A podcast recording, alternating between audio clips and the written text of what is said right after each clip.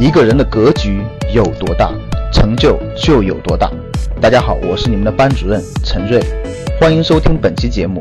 想获得节目中提到的学习资料和学习更多的课程，请加我的微信幺二五八幺六三九六八。我的微信是幺二五八幺六三九六八。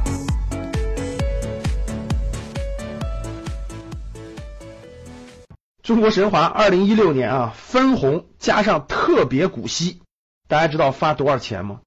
说出来你绝对崩溃啊！五百九十点七二亿元，哇！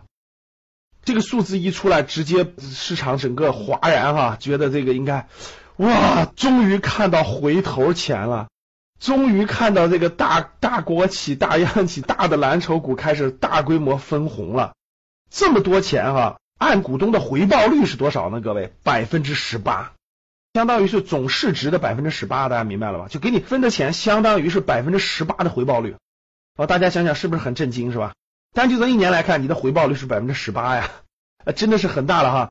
所以很多股民朋友就说，真是见到回头钱了，终于有分红了。其实呢，各位，我觉得这也是个很好的信号，就是鼓励股民的价值投资，选择有价值的公司，享受分红的红利。大家想想，百分之十八的回报率，秒杀任何社会上的各种理财呀，什么什么等等的回报率，对吧？那这个谁是最大的受益者呢？中国神华最大的股东呢，其实追溯到后面是百分之七十多是国资委，它央企嘛，国资委能分到多少呢？四百三十一个亿。其实呢，这个政策也符合国家一直说的，国企央企要给这个社保，要给国家的提供资金支持了。所以这个分红呢，大多数都分到了国资委。国资委呢，有些这些钱。无论是社保啊，无论是国家的各个方面的用途，对吧？还有什么呢？就是汇金、证金这些国家队的资金。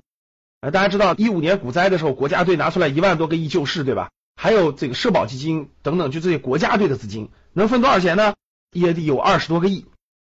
其实各位说白了还是那句话，跟着国家队总有饭吃啊！大家记住这句话啊，跟着国家队买总有饭吃啊！你看国家队买完了，你觉得跌跌跌，国家队浮亏是吧？怎么会呢？这国家队让这些公司一分红，不就赚钱了吗？所以各位跟着国家队总有饭吃，确实是这样的。这是通过中国神华这个案例，我们大家可以看得到。最后呢，我就想提醒大家一点了：投资有风险，入市要谨慎，学习为先，多学习。好的，感谢大家。还是那句话。欢迎大家点赞、喜欢朋友圈、互动，还有分享。想获得更多投资理财、创业财经等干货内容的朋友们，请加微信：幺二五八幺六三九六八。